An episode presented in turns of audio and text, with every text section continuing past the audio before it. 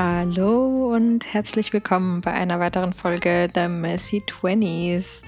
Wir starten diesmal in eine kleine Folgenserie. Ich habe mir nämlich überlegt, das ganze Thema einfach mal machen ist echt ganz gut, beziehungsweise ich muss sagen, die Credits gehen nicht zu 100% auf mich, sondern auch zu großen Teil an meinen Freund. Das ist so ein bisschen im Gespräch entstanden und worum es in der ganzen Reihe gehen soll und was für Themen wir da bearbeiten, das klingt jetzt total psychologisch, welche Themen wir da ähm, ja, besprechen werden und ähm, wo wir uns so ein bisschen mit Freundinnen austauschen werden, das erzähle ich euch gleich. Viel Spaß, schnappt euch einen Tee, einen Kaffee, ihr kennt es inzwischen und macht's euch gemütlich.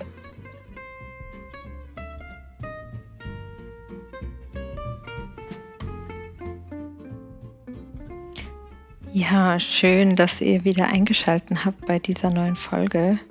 Ich hoffe, ihr habt euch gemütlich gemacht, denn heute soll es ein bisschen um eben dieses Thema einfach mal machen gehen, beziehungsweise die nächsten paar Folgen.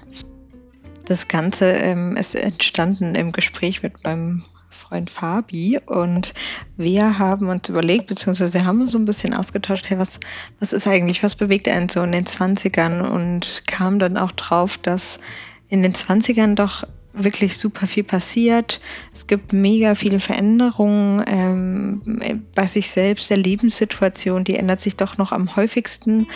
Da wagt man viel, man lernt viel und man baut sich ein bisschen so die Base ähm, für die ganz weitere Zeit, wo man dann eben so ein bisschen settelt, man kommt ein bisschen runter, dann so in den 30ern zumindest ist es meine Vorstellung. Ich vermute, dass es äh, doch alles ein bisschen anders wird, weil ich habe mir mein Leben auch ganz anders vorgestellt mit 27, als es jetzt ist. Bin komplett zufrieden, also das soll gar nicht ähm, wertend sein, aber ja, es ist halt doch irgendwie anders, als man einfach erwartet hat. Ähm, genau. Und als Basis für die nächsten Folgen würde ich gerne das Ikigai-Modell vorstellen. Ich habe natürlich mich mal ein bisschen informiert und ähm, habe da mal ein bisschen gegoogelt. Es ist so, ähm, wenn man das Ganze in den meistbekannten, in die meistbekannte Suchmaschine wirft, dann kommt folgende ähm, Definition Ikigai stammt aus Japan und bedeutet wörtlich übersetzt lebenswert, Iki für Leben und Gai für Wert. Das Konzept dreht sich darum herauszufinden, was das Leben für den Einzelnen lebenswert macht. So. Das äh, klingt sehr philosophisch, passt eigentlich an sich zu meinem Background ähm, im Psychologiestudium, auch wenn ich ehrlich bin, äh, das doch eher biologisch angehaucht war als äh, philosophisch. Und ähm, genau, aber darum soll es gehen. Wie könnt ihr euch das Modell vorstellen?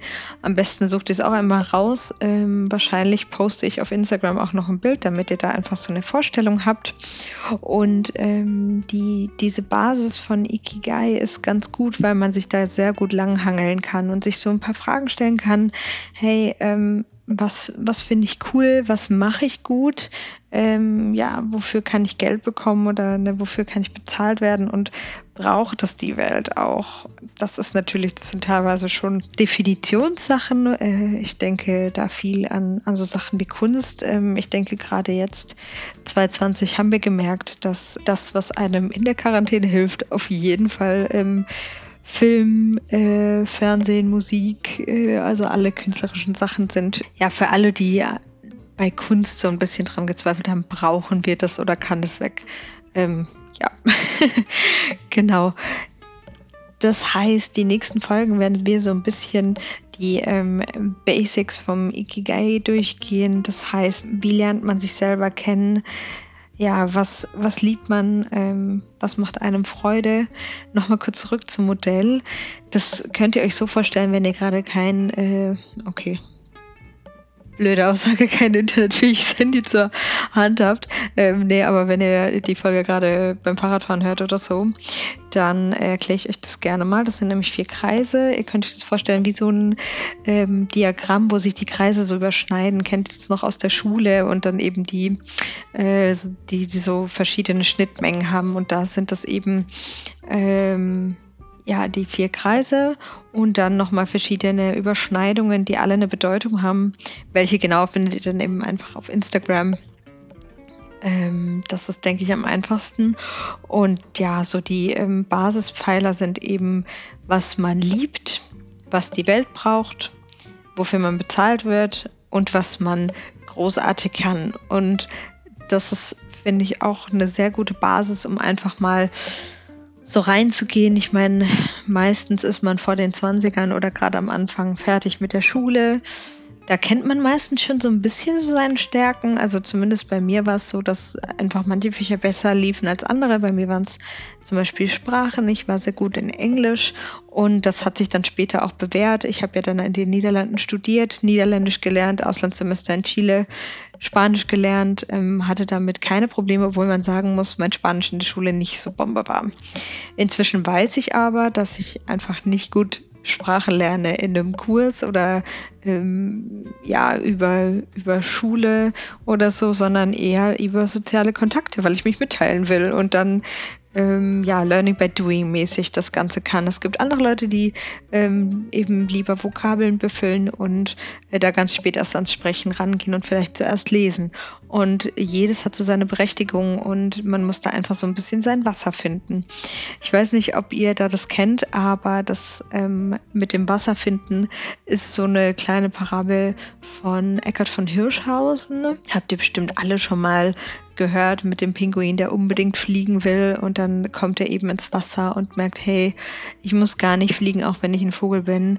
Ich bin viel besser im Wasser und ähm, ich glaube, wir treiben uns oft in Bereichen rum, die vielleicht gar nicht so optimal für einen sind, wo man sagt, hey, ich will aber unbedingt XY machen und ich will aber, ich will aber, ich will aber.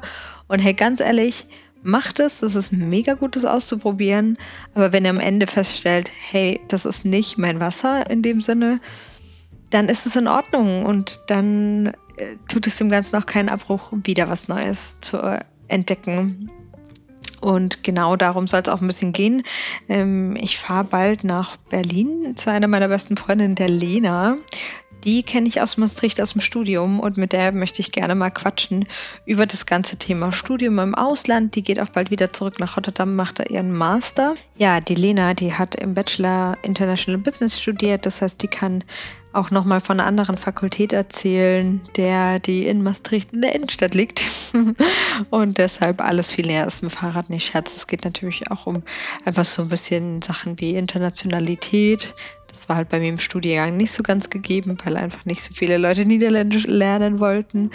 Ähm, genau, aber im Allgemeinen können wir da auf jeden Fall viel drüber quatschen, auch über die Organisation. Denn im Vergleich zu mir ist die Lena auf jeden Fall eine Organisationsqueen. Ja, abgesehen davon gibt es auch noch eine andere Folge zu einer Freundin, und Bekannten, die mit mir Abi gemacht hat. Die Madeleine, die hat selbst auch einen Podcast, den ihr auf den gängigen ähm, Portalen findet. Ähm, genau, und Madeleine spricht derzeit so ein bisschen über den Selbstfindungsweg, ähm, ist vor allem derzeit in Lombok. Ich hoffe, sie korrigiert mich, wenn ich falsch liege. Ähm, sie war vorher auf Bali und ja, mit der ganzen äh, ja, Corona-Krise hat sich dann doch nochmal geschafft, nach Lombok ähm, überzusiedeln sozusagen. Und äh, hatte jetzt eigentlich echt ein sehr entspanntes Leben. So sieht es zumindest von außen aus. Ich bin mir aber sicher, dass da viele Sachen nicht durchdringen über die ganze Social-Media-Welt. Mit Madeleine möchte ich gerne darüber sprechen. Die hat auch im Ausland schon studiert und gearbeitet, da aber in Spanien. Und wir wollen uns gerne mal ein bisschen austauschen zu dem ganzen Thema. Okay, was macht man überhaupt nach dem Abi? Plus, sie hat mit ihrem Freund angefangen, eine Weltreise zu machen, ist jetzt halt ein bisschen stuck, macht das Beste draus. Ähm, manchmal muss man vielleicht auch ein bisschen zur Ruhe kommen. Und genau, ähm, darum soll es eigentlich so ein bisschen gehen in der ganzen Folge, beziehungsweise in den nächsten Folgen, wo ich dann eben die ersten Gäste auch dazu hole. Ja, Ansonsten würde ich mich freuen, wenn ihr beim nächsten Mal wieder einschaltet. Gebt mir gerne schon mal ein Stimmungsbild, ob ihr euch darauf freut. Ich hoffe natürlich, ähm, dass ihr da wirklich Lust drauf habt, euch selbst ein bisschen kennenzulernen. Ähm, ich denke, man kann immer wieder neue Sachen mitnehmen und es gibt einfach so ein paar Themen, Da hatte ich persönlich die größten Learnings und Erfahrungen, die haben mich zu dem Menschen gemacht, der ich heute bin. Und ich glaube, dass ihr da auch sagen, von meinen Erfahrungen und von denen meiner Freundinnen Sachen mitnehmen könnt, so wie ich auch aus vielen Stories aus dem Bekannten- und Freundeskreis ähm, was mitgenommen habe. Genau, in diesem Sinne freue ich mich natürlich wieder über jedes Like, über jedes Feedback. Ähm, über Instagram am besten, da erreicht ihr mich einfach über die Privatnachricht oder einen Kommentar unter The Messy Twenties, alles in einem Wort geschrieben. Schaltet also gerne wieder ein, wenn es heißt The Messy Twenties. Und in der nächsten Folge werden wir ein bisschen die Basics bearbeiten vom Ikigai-Modell, das ich euch gerade ganz kurz vorgestellt habe was für Fragen ihr euch da stellen könnt und auch, ja, wie ihr da vielleicht an den Sinn des Lebens kommt. Mein Gott, das klingt zu deep. Nein, äh, wirklich, ich glaube, dass es eine große Hilfe sein kann für den einen oder anderen, auch wenn man glaubt, dass man schon alles weiß. Ja, in diesem Sinne hoffe ich, dass euer Tee inzwischen leer ist, ihr angekommen seid, ähm, ihr gut eingeschlafen seid, falls mich irgendwer zum Einschlafen hört. Ich bin chronische Podcast-Hörerin zum Einschlafen. Von daher würde ich das auch überhaupt nicht übel nehmen. Und ihr würdet wahrscheinlich die Stelle hier auch gar nicht mehr hören, weil ihr schon im Träumeland sind. In diesem Sinne, guten Morgen, guten Mittag und gute Nacht. Ich hoffe, ihr habt noch einen schönen Tag, wenn ihr euch, äh, wenn ihr den noch vor euch habt oder eine gute weitere Nacht, wenn ihr es zum Einschlafen gehört habt. Macht's gut und bis bald, eure Leo.